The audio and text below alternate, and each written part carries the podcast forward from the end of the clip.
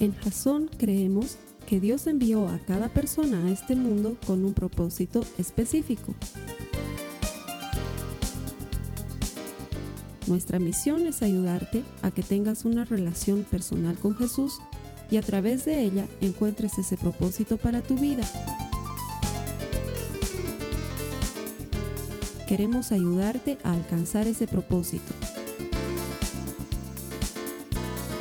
Es nuestra oración que este podcast te ayude a tener visión, a tener jazón. Quiero darte la bienvenida a Jazón y a Jazón en línea. Todo esto que realizamos lo hacemos porque queremos ayudarte a desarrollar una relación personal con Jesús.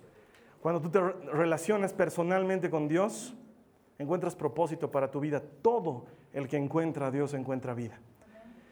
Estamos en la última semana de una serie que personalmente he disfrutado mucho, se llama Eliseo. Es mi profeta favorito de toda la Biblia, un hombre increíble. Según la Biblia, el único que hizo más milagros fuera de Jesús. Y no solamente es increíble por los milagros, pero por la fe y por el corazón que siempre ha demostrado y la forma en la que ha ayudado a que el pueblo de Dios se acerque a Él y la forma en la que ha desempeñado su trabajo como profeta.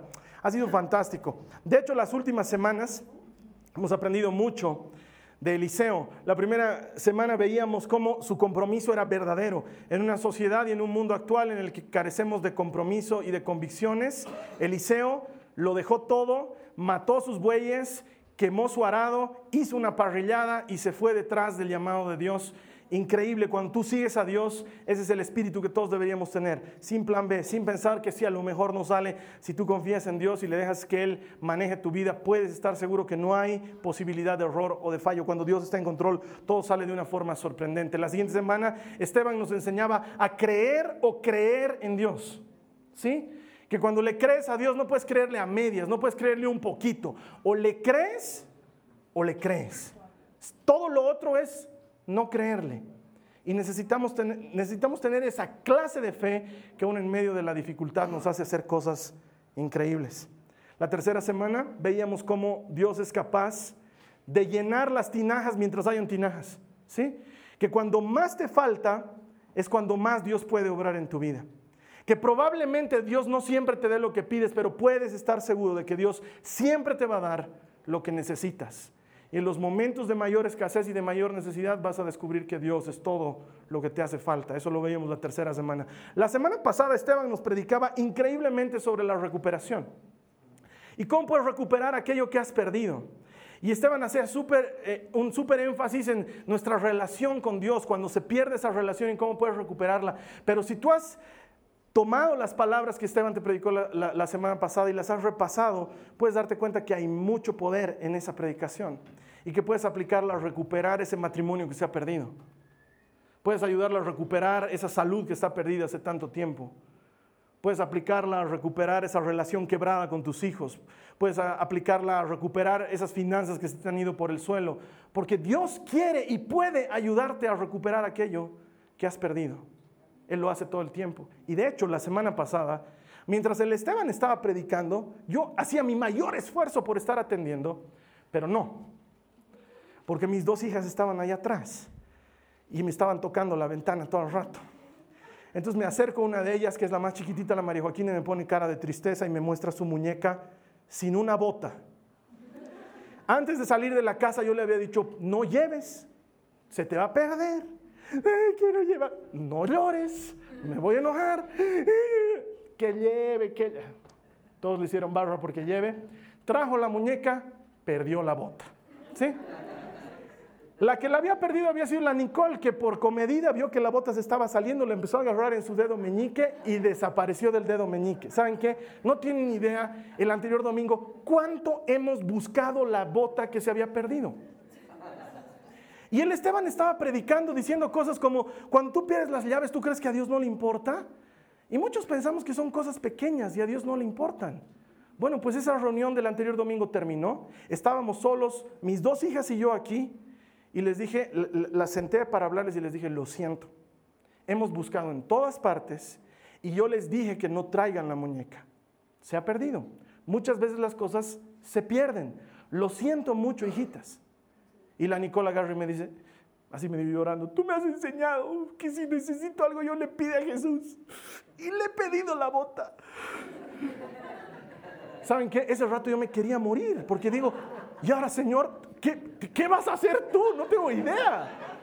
Porque yo he buscado en todos los lados posibles y no había la bota. Y en lo que la Nicole estaba lloriqueando, ella solita mete su mano a la capucha de la chamarra de su hermana y saca la bota. Y yo le digo, Nicole, no puedo creer. ¿Sabes qué? Parece chiste, pero no puedo creer que a Jesús le importe la bota. No lo puedo creer. Jesús puede ayudarte a encontrar lo que se había perdido. Él lo puede hacer. Lo hace todo el tiempo. ¿Qué has perdido? Pedile a Jesús. Él te puede ayudar a encontrarlo. Si Él se ocupa de una bota, de una muñeca, ¿cuánto más no puede hacer por nosotros? ¿Sabes qué creo que ha visto? Que la Nicole tiene una fe sencilla. Le ha creído. Tú me has dicho, papá, que si le pido, Él me va a dar. Y ese rato, ¿sabes qué? Temblado. De hecho, no sé, vas a quedar mal, Jesús, grave. y no, ahí estaba la bota. Así que realmente hemos aprendido, yo he aprendido mucho con Eliseo y sin embargo se ha quedado mucho en carpeta. Así que he decidido que en algún otro momento vamos a hacer una segunda serie de Eliseo porque hay muchas cosas que se han quedado en la Biblia. Naamán el sirio, el que se le caía las carnes, ¿alguna vez te he contado de él? El que parecía eh, tienda de fiambres, ambulante, se le todo se le caía por todos, nunca te he hablado de él. Y la, y la vez que un niño se murió y, Eliseo lo resucitó, o la vez que había veneno en la sopa y todos estaban muriendo y Eliseo sanó la sopa, algunos esposos deben querer escuchar sobre ese milagro. Eh, de hecho, cuando Eliseo se murió, sus huesos resucitaron otro tipo. O sea, ¿sabes qué? Se me ha quedado demasiado de Eliseo en carpeta. Así que es un compromiso.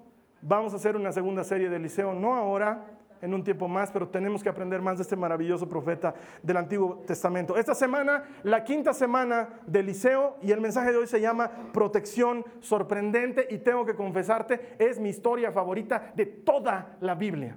De todas las historias que aparecen, incluidas la resurrección de Jesús y todos que son alucinantes y las amo y gracias Señor, estoy vivo por eso, etcétera y demás, esta es la que me parece la más increíble de todas y te voy a pedir que me acompañes a Segunda de Reyes en el capítulo 6 y vamos a leer juntos los versículos 8 al 14. Si esta es la primera vez que te estás conectando, debajo de mí aparece un botón grande donde puedes acceder a una Biblia gratuita en línea para que la uses ahora o la uses cuando quieras. Los que estamos aquí pueden acceder a sus notas de la Biblia o puedes ir a tu Biblia normal, que siempre funciona, nunca se apaga.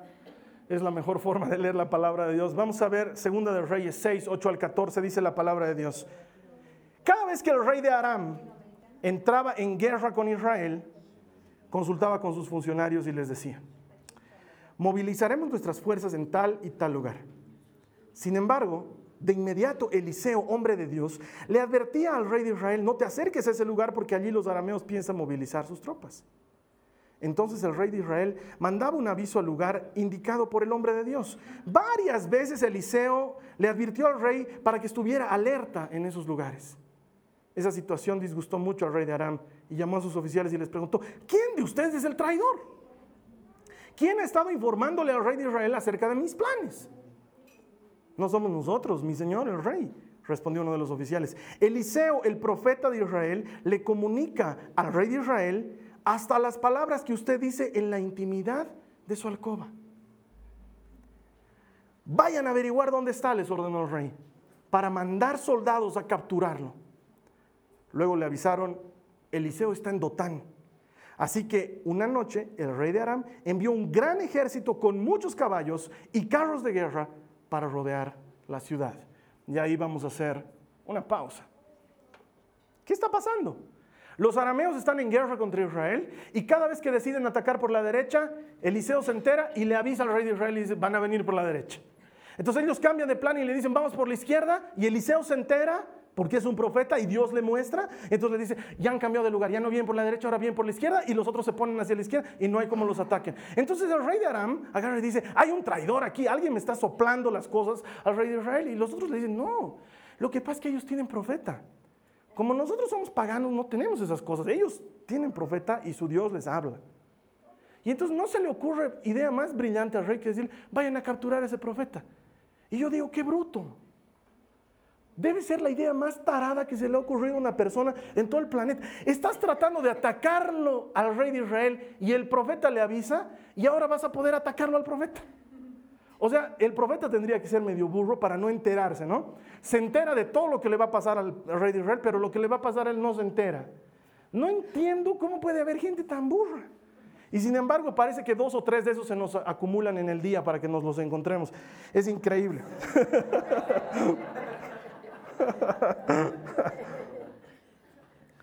y sin embargo, esto me habla de algo muy importante.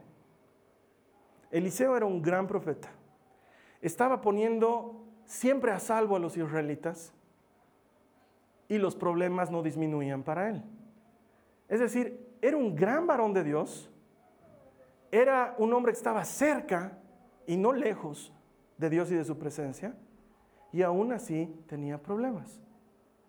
Porque ¿a quién están queriendo ir a agarrarlo? A él, no a otro. Y si estás tomando notas, me gustaría que anotes este primer punto.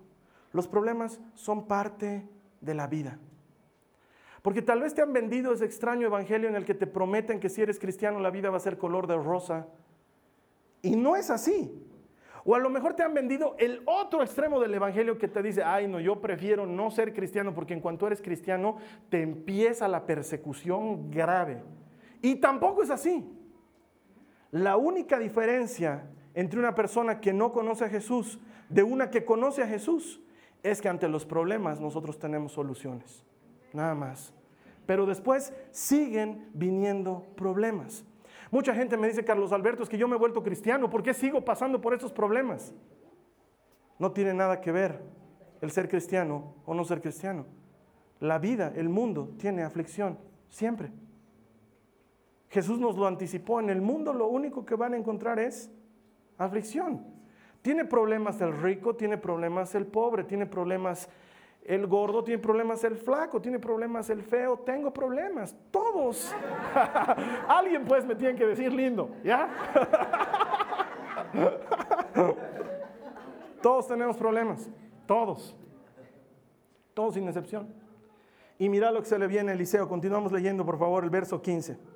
Al día siguiente, cuando el sirviente del hombre de Dios se levantó temprano y salió, habían tropas, caballos y carros de guerra por todos lados.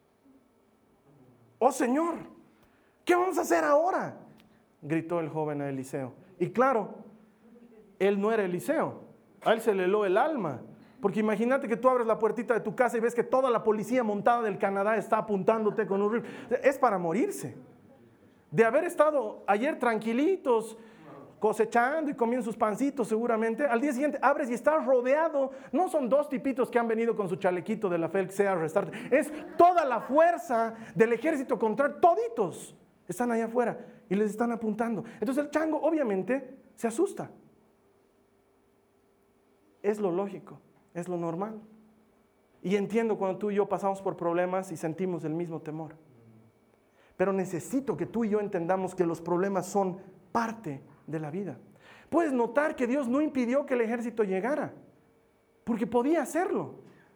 Pero no, el problema le llegó a la puerta a Eliseo, con nombre y apellido. Dios podía haberlo evitado. Es más, de hecho la Biblia no nos avisa si Eliseo se había enterado con anticipación o no. De las otras veces sí nos dice, Eliseo se enteraba y le avisaba al rey, pero esta vez no nos dice nada. A lo mejor esta vez Dios tampoco le dijo nada. Y el problema le llegó a la puerta. Necesito que tú y yo entendamos eso. Los problemas son parte de la vida.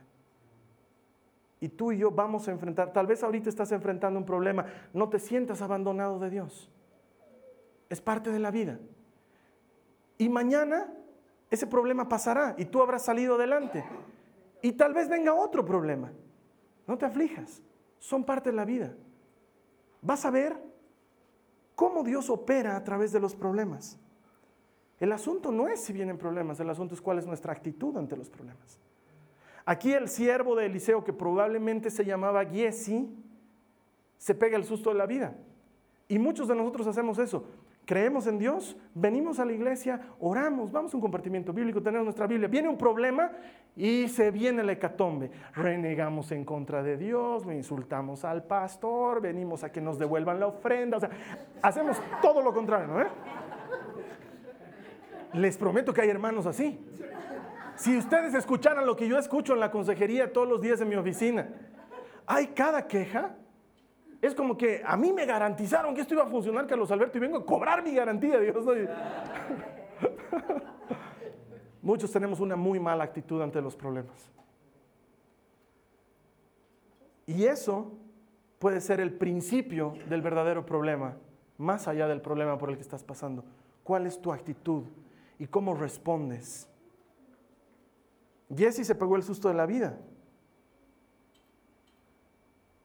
La actitud de Eliseo, vamos a ver en un minuto más, es completamente diferente. El hecho de que pases por problemas no significa que Dios no está contigo.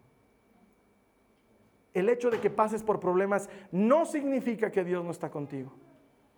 Con Jesús, a pesar de, a pesar de tener problemas, tenemos fuerzas y tenemos soluciones para salir adelante de esos problemas. Es decir, ese problema que vino, con o sin Jesús igual hubiera venido.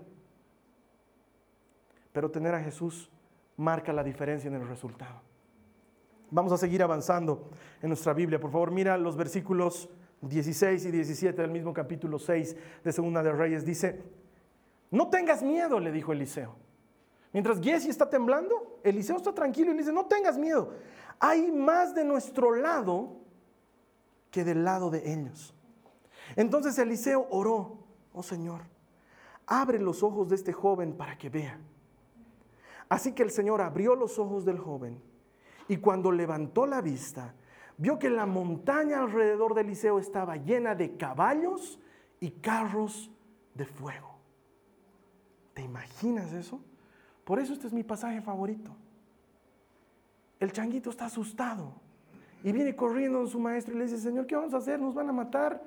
Y Eliseo está tranquilo, como una lechuga. Tranquilo. Señor, abrile los ojos. Y de estar viendo lo que estás viendo ahorita, de repente ves a tu alrededor que todos los ejércitos celestiales están peleando a favor tuyo. Dios está peleando a favor tuyo. No lo ves en lo natural, no lo experimentas en lo natural, porque Dios no es natural, es sobrenatural. Y cuando tú estás enfrentando el problema y la dificultad y la necesidad y la enfermedad y se viene lo duro de la batalla, ora no para que pase, sino para que Dios te abra los ojos y veas cómo el Dios Todopoderoso está parado a tu lado como un fuego que incendia, listo para defenderte. Uno podría decir, ¿y por qué no me defiende? Porque Él sabe que tú puedes. Él está ahí para cuidarte pero está esperando que tú pelees. Porque cuando oró Eliseo y se le abrieron los ojos a Giesi, no lo vio a Eliseo vestido con armadura de Transformer, ¿no? Eliseo seguía siendo el calvito de siempre. La montaña estaba llena del ejército del Señor. Dios peleando en nuestro favor. Entonces la, situación no consiste en saber si Dios nos está protegiendo o no nos está protegiendo. Porque mucha gente pregunta, ¿cómo sé si Dios me protege o no? ¿Cómo sé si Dios está conmigo en eso? No? La pregunta no es si Dios te protege, la pregunta es si tú estás del lado del campeón. Porque cuando tú te pones del lado de Dios, no hay forma de que Él no te proteja. Si tú estás del lado de Dios, no hay forma de que Él te suelte. Él no te suelta de la mano, nosotros nos soltamos de su mano. Él no se aleja de nosotros, nosotros caminamos lejos de Él. Pero cuando tú estás caminando en su palabra, viviendo en su presencia, la Biblia dice que son más los que están de nuestro lado que los que están del lado de ellos. Entonces la siguiente vez que estés entrando a ese tribunal donde tienes que entrar para que te hagan justicia, no entres con miedo, Puedes ver ahí 80 guaruras, todos vestidos de terno y corbata. Tú crees que el Dios Todopoderoso está caminando a tu lado y que son más los que pelean a tu favor que los que pelean en tu contra. Si tan solo Dios te abriera los ojos en ese momento, si tan solo Dios te abriera los ojos cuando estás entrando al quirófano y vieras lo que se ha montado alrededor tuyo para que tu vida no corra peligro, si tan solo vieras lo que está sucediendo alrededor tuyo cuando estás enfrentando una necesidad, Dios está peleando a tu favor y alguien ahí debería decir amén me hace. Acompáñame a tu Biblia. Una de las citas más famosas. Sacamos alfombra roja para Romanos 8:31. ¿Qué podemos decir acerca de cosas tan maravillosas como estas? Si Dios está a favor de nosotros, ¿quién podrá ponerse en nuestra contra? Si Dios está a favor de nosotros, ¿quién podrá ponerse en nuestra contra? El año pasado estaba en Estados Unidos. El Esteban me había encargado que le compre algo. Y yo con el mayor gusto del mundo, estaba en la tienda, no funcionaba la tarjeta. Entonces hago toda una serie de cosas para solucionar, no lo logro. Lo único que tenía en mi bolsillo era efectivo que me iba a servir para, ese día me iba, subía al avión y me iba. Agarro, compro el teléfono, Llego al, hotel, veo, estaba toda una hermosura. Digo, como he usado el efectivo, la plata que el Esteban me ha depositado en mi tarjeta, está en la tarjeta, va a funcionar. Voy a querer sacar plata de la tarjeta. No había la plata en la tarjeta. Lo llamo al Esteban, le digo, no funciona, hermano. El Esteban se pone en ayuno, oración, ese día convoca a todo el ministerio, así. Nada.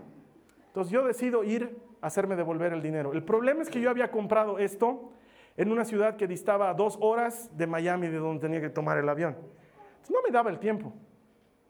Lo único que hago es, digo, Señor, por favor, ayúdame. Tú sabes que estoy obrando en buen corazón y que no estoy haciendo nada malo. Lo único que quiero es tener algo de dinero porque me van a pedir en el aeropuerto. Necesito es eso, nada más. Voy a tratar de devolver el teléfono. Era un teléfono que le estaba comprando en una tienda, en una sucursal. Y a ver qué pasa.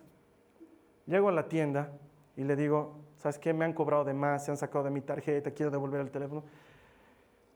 Y de repente el tipo agarra y me dice, no, te preocupes, lleva nomás el teléfono, te vamos a devolver el dinero. Y el Esteban sabe, Yo le digo, mira, solo necesito para mi pasaje, son 300 dólares, no necesito el resto del dinero, solo quiero lo que falta en la tarjeta, porque ustedes me cobraron y la tarjeta se vació y, y sin embargo me han hecho pagar también en efectivo. Mm, te lo vamos a dar. Entonces el tipo agarró, sacó de la caja, me dio el teléfono, ándate, hice feliz. Entonces, yo ese rato le dije, yo ese rato le dije, no tienes idea a quién le estás ayudando. Le dije, no sabes a quién le estás ayudando. Pero Dios te va a bendecir por esto que estás haciendo. Porque yo soy hijo de Dios. Entonces ese hombre que me había ayudado y había hecho muchas cosas para ayudarme en ese momento, bajó sus manos y sus ojos se le llenaron de lágrimas. Y se me acercó y me agarró de los hombros y me dijo, no sabes ¿Cuánto estaba necesitando que alguien me diga que para Dios yo existo? Bueno, regresé, agarro un mail, escribo al Esteban, Esteban, tranquilo, ya no necesitas hacer nada, lo tengo otra vez el dinero y encima tengo tu teléfono, hermano, así que llegué con teléfono, con dinero, el dinero alcanzó para el aeropuerto, todo. ¿Sabes qué? Lo milagroso para mí no es el dinero ni el teléfono ese chico estaba necesitando que Dios le diga algo. Y probablemente nadie se lo iba a decir si no era que me quitaban el dinero los de Apple. y en ese momento tú puedes decir, pucha, no, las cosas no están saliendo bien. He venido a los Estados Unidos para un congreso cristiano, se supone que Dios debería estarme cuidando. Dios está cuidando todos los detalles. Él quiere que el Esteban reciba su teléfono, que tú pagues tranquilo tu pasaje, que el Congreso salga bien y que este chico, que nadie le iba a decir eso en ese día, reciba esa palabra de Dios en ese momento. Él está orquestando todo esto porque si Dios está a nuestro favor, ¿quién puede estar en nuestra contra? Si Dios está peleando por ti, ¿quién puede pelear en tu contra? ¿Quién podría animarse a decir, yo le meto? Yo le meto contra Dios. Ni el más ateo, hasta ese que cree que tenemos amigo imaginario, porque les he dicho, ¿no ve? Es un, entre los ateos piensan que creer en Dios es un concurso entre quién tiene el mejor amigo imaginario. Ni esos que no creen en el amigo imaginario, se animarían a decir, yo le meto contra Dios, porque a lo mejor existe, porque quién sabe, yo estoy equivocado. Si Dios está peleando en tu favor, ¿quién puede pelear en contra tuya? Y aunque se levantare alguien en contra tuya, el Señor dice en Isaías 54, yo he creado al herrero, lo he formado, y sin embargo ningún arma que se levante en contra tuya ha sido hecha por mí. Él está peleando en nuestro favor. Porque van a levantarse problemas, pero Dios es más fuerte. Son más los que están a nuestro favor que los que están en nuestra contra. Y me encanta. Sigue, sigue conmigo la lectura desde el verso 18. Dice, cuando el ejército arameo avanzó, hacia él, Eliseo rogó, de la misma manera que acababa de orar por su empleado, ahora ora y dice, oh Señor, haz que ellos se queden ciegos. Claro, para él no es problema, ¿no ves? Si puede abrirle la vista a uno, puede cerrarle la vista al otro y dice, haz que se queden ciegos. Y entonces el Señor los hirió con ceguera, tal como Eliseo había pedido. Ahora debes entender por qué este pasaje para mí es el más alucinante. Carros de fuego, ciegos, no ciegos. Es increíble lo que está pasando. Luego Eliseo salió al ejército y les dijo, ustedes vinieron por el camino equivocado. Claro, los otros están ciegos, no saben quién les está hablando. Esta no es la ciudad correcta. Síganme y yo los llevaré donde está el hombre que buscan. Ahí está el lobo llevándoselo a la caperucita, ¿no? Y los guió a la ciudad de Samaria. Para los que no saben qué es esto, Samaria era la capital de Israel. O sea, ahí estaba el ejército israelita para limpiárselos a estos. Apenas entraron en Samaria, Eliseo pidió en oración, oh Señor, ahora ábreles los ojos para que vean. O sea, claro, los lleva al medio del, del, asunto y ahora que vean y ellos ven, imagínense el susto que se llevan. Entonces el Señor les abrió los ojos y se dieron cuenta de que estaban en el centro de la ciudad de Samaria. Cuando el rey de Israel los vio, le gritó a Eliseo, ¿los mato, padre mío? ¿Los mato? Claro, el otro no había hecho nada, no le llegaron ahí en paquete, le estaba listo para cercenarlos. Mira lo que dice. Claro que no, contestó Eliseo. ¿Acaso matamos a los prisioneros de guerra? Dales de comer y de beber y mándalos de regreso a su casa con su amo. Entonces el rey hizo un gran banquete para ellos y luego los mandó de regreso a su amo. Después de este incidente, los saqueadores arameos se mantuvieron lejos de la tierra de Israel. Es la cosa más extraña que he visto en mi vida, porque yo estoy seguro que si eso te pasaba a ti o a mí, ese rato que estaba ciego ya aprovechábamos y lo reventábamos. porque es normal, te han hecho daño en tu vida y quieres vengarte han hablado mal de ti, quieres vengarte. Han hablado mal de tus hijos, peor, dice, ¿no? De, mí pueden decir lo que sea, pero de mis hijos, quieres vengarte. O te han hecho algún daño, quieres vengarte. ¿Te han quitado algo? ¿Quieres quitarles algo?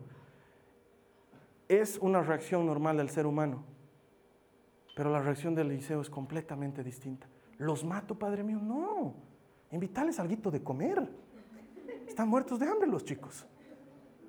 Y es que el Señor dice, mía es la venganza. Yo retribuiré. Porque mi hermano, mi hermana, si la venganza es tuya, entonces el Señor no se mete. Si tú crees que tú puedes hacerlo mejor que el Señor, entonces el Señor no se mete. Pero si la venganza es del Señor, ¿tú para qué te metes? Porque si estás queriendo ayudarle un poquito al Señor, te cuento que has quitado el norte de quién se debe encargar del asunto. Es decir, ya, no me voy a vengar, pero aunque sea un poquito voy a hablar mal de él. Es que para que la gente se entere, para que, tengan cuidado, porque qué tal si se topan con él en el... ¿Sabes que En cuanto tomas la venganza para ti, por pequeña que sea, la venganza ya es tuya y ya no es del Señor y olvídate, el Señor no se va a meter en el asunto. Pero cuando tú agarras y sueltas la carga delante del Señor y dices, la venganza es tuya, Señor, no mía, ¿Quién quiere caer en manos del Señor de los ejércitos? Es preferible que Él lo haga, que tú lo hagas. Necesitamos cambiar de perspectiva. Ahora, Eliseo hace algo increíble. En lugar de devolverles mal por mal, les devuelve mal por bien. Y quiero que me entiendas, Salvo que tengas un marido que te golpea o que te abusa o esos casos que tienen que ir a la defensoría. Después, Jesús siempre nos enseña a dar la otra mejilla. Jesús nos enseña a devolver mal con un bien. Es lo que Él está esperando que hagamos. Él no espera que des el tiro de gracia, que se cayó el desgraciado y ahora yo lo remato. No quiere eso. Él quiere que tú y yo seamos mejores. Porque sabes qué? Cualquiera puede dar el tiro de gracia. Jesús es muy claro y dice, ¿qué de bueno tienen aquellos que aman a los que los aman solamente? Los malos también hacen lo mismo. Es decir, el guasón la ama a su hija, digamos. El asunto está en amar a los que no te aman, dice Jesús. Eso es ser hijo de mi Padre. Y eso es lo que está haciendo Eliseo. Lo conveniente aquí sería matarlos, pero les daremos de comer. Lo conveniente aquí sería eliminarlos, pero los vamos a tratar con bondad. Ellos nos han hecho un gran mal y hasta han querido venir a matar a nuestro profeta, pero nosotros los vamos a mandar con la barriga llena y con el corazón contento. Que se vayan tranquilos a su casa y que hablen bien de nosotros y no mal. Porque pudiendo haberlos matado, les hemos dado algo bueno. Y eso es lo que está esperando Dios que hagamos nosotros. Se trata de que hagamos por los demás como quisiéramos que hagan por nosotros, salvo que seas masoquista. Bueno, porque ahí, si quieres, que, si quieres que los demás hagan contigo como tú haces con ellos, claro, si te gusta el sufrimiento, no, no se trata de eso. Haz por los demás como quisieras que hagan contigo. Y Jesús añade a esto, esta es la ley y los profetas. Es decir, en palabras que tú y yo podemos entender, esa es la Biblia. Haz por los demás lo que quisieras que hagan contigo. Por favor, acompáñame a Romanos 12, versículos 20 al 21. Estamos terminando. Dice, en cambio, presta atención a lo que dice la palabra. Romanos 12, 20 al 21. Digo, estoy terminando y despierta algo dentro de su estómago, me preocupa eso. No estoy terminando. Romanos 12, 20 al 21. En cambio, si tus enemigos tienen hambre, dales de comer. Si tienen sed, dales de beber. Al hacer esto, amontonarás carbones encendidos de vergüenza sobre su cabeza. No dejen que el mal los venza, más bien venzan el mal haciendo el bien. Hermano, la actitud de Eliseo es increíble, porque ese momento podían haber terminado en guerra lo que había comenzado en guerra, y sin embargo él, con mayor autoridad que el rey, decide perdonarles la vida. ¿Sabes de qué me habla esto?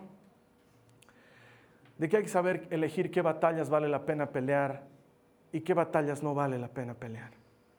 De hecho, este solo principio es tan importante que de aquí a un par de series más vamos a hacer una serie que no sé todavía el título, pero que se va a tratar específicamente de esto. Saber elegir qué batallas hay que pelear y qué batallas no hay que pelear. Porque a veces Dios no está esperando que pelees, sino está esperando que seas misericordioso, que des la otra mejilla, que le des de comer a tu enemigo si tiene hambre, que le des de beber si tiene sed, que amontones carbones encendidos de vergüenza sobre su cabeza que combatas lo malo a fuerza de hacer lo bueno. Justo hace dos días atrás me estaba, volviendo a enterar, porque esto me entero todo el tiempo, hay gente que no me quiere. Y ya les he dicho, no me importa. o sea, no puedo que agradarle a todo el mundo, no puedo, es una locura tratar de agradarle a todo el mundo. Entonces, este hermano, entre comillas, que me venía a decir lo que estaban haciendo esos que no me quieren, él estaba esperando que yo arde en bronca y le dije, ah, sí, no me quieren, que vengan, Dios, ¿no? Pero me veía así súper tranquilo. Pero Carlos Alberto, no te quieren. ¿Qué puedo hacer? Pero ni siquiera, ni siquiera les guarda resentimiento, no. Oro por ellos porque yo estoy tranquilo, los que están sufriendo son ellos que no me quieren. Yo ni me meto con ellos y no me quieren. Imagínate cuando me metía con ellos, han debido estar viviendo en vinagre todo el tiempo. Hermano, pierdes tu tiempo cuando quieres devolver mal por mal. El mundo entero lo hace y pierden el tiempo. Cuando el camino de la paz está sembrado por lo que dice Jesús, haz por los demás lo que quisieras que hagan por ti. Ora por tus enemigos. Bendice a tus perseguidores. Es difícil, Carlos Alberto, lo sé en carne propia. Es difícil, pero también sé que se puede. No es algo que sientas, es algo que decides. No es algo que te nace del corazón, es algo que con el pensamiento eliges y dices, me han dañado, me han lastimado, pero elijo bendecir en lugar de maldecir. Y Señor, oro para que toques sus vidas y hagas con la misma misericordia en ellos como haces conmigo. Porque Dios es misericordioso con todos. Cuando yo escucho que el Señor dice, mí es la venganza, digo, Dios mío, solamente no les hagas mucho daño, que parezca accidente, por favor, porque... ¿Te imaginas el Dios de los ejércitos peleando a tu favor? No se lo deseo a nadie. Porque a lo mejor un golpe mío lo pueden recibir, pero un golpe del Señor de los ejércitos. Y sin embargo sé que su misericordia es más grande de lo que yo puedo imaginar. Sé que su perdón y su compasión es más grande de lo que yo puedo imaginar. Necesito que tú y yo lo entendamos. Termino con esto. La otra noche estábamos, siempre oramos en, mi casa antes de dormir con mis hijas. Les leo la Biblia y, oramos. Y entonces la María Joaquina todavía está en la edad de que se viene a mi cama. No tiene miedo a la oscuridad, pero tiene miedo de estar en su cama. Entonces camina a oscuras y se viene a mi cama y se echa a mi lado. Entonces no me incomoda, pero no puedo dormir tranquilo porque todo el rato me patea, me pega, se me trepa. Entonces al final siempre termino dejándola en mi cama y yo me voy a su cama. Esto pasa tres de cada siete noches, digamos, en la semana, ¿sí? Entonces yo siempre le hablo, hijita, tienes que quedarte en tu cama, tu cama es linda, tú eres valiente, tu cuarto es hermoso, miles cosas. La otra noche estábamos hablando y la Nicole, que es la mayorcita, le estaba enseñando y le decía, María Joaquina, no tienes que tener miedo porque el Señor nos cuida, le estaba diciendo. Yo aprovecho y les pregunto y les digo, ¿saben qué chicas? Les digo, yo en la casa no dejaré, porque ella tiene miedo, me dice, si entra un monstruo, me dice, no entran monstruos. Dice, no, entra, no puede entrar, yo te estoy cuidando. A ver, María Joaquina, ¿quién te cuida? Tú, me dice. ¿Y quién la cuida la Nicole? Tú. ¿Y quién la cuida la mami? Tú. ¿Y quién me cuida a mí? Y ella me dice, Jesús. Ok, el círculo está completo. Yo te cuido y el Señor nos cuida a todos. No tienes que tener miedo. Lo que te pregunto a ti, hermano, es ¿quién te cuida? ¿Quién te cuida? Porque eso es algo que uno elige. Tú eliges bajo qué cobertura vas a vivir, en qué casa vas a estar. Y tú puedes elegir si a partir de ahora te quieres seguir cuidando tú o si contrario a eso quieres dar un pie hacia el otro lado y dejar que sea Jesús el que te cuide. Este es mi pasaje favorito de la Biblia, porque me imagino a Jesse cuando se le caen las escamas de los ojos y ve las montañas alrededor llenas de caballos y carros de fuego. Y a Eliseo seguramente abrazándolo y dándole ánimo y diciéndole, mira, son más los que están de nuestro lado, no tengas miedo. Quiero decirte lo mismo que le dijo Eliseo esa mañana a Jesse, no tengas miedo. Si el Señor es el que te cuida, son más los que están a tu lado que los que están en tu contra.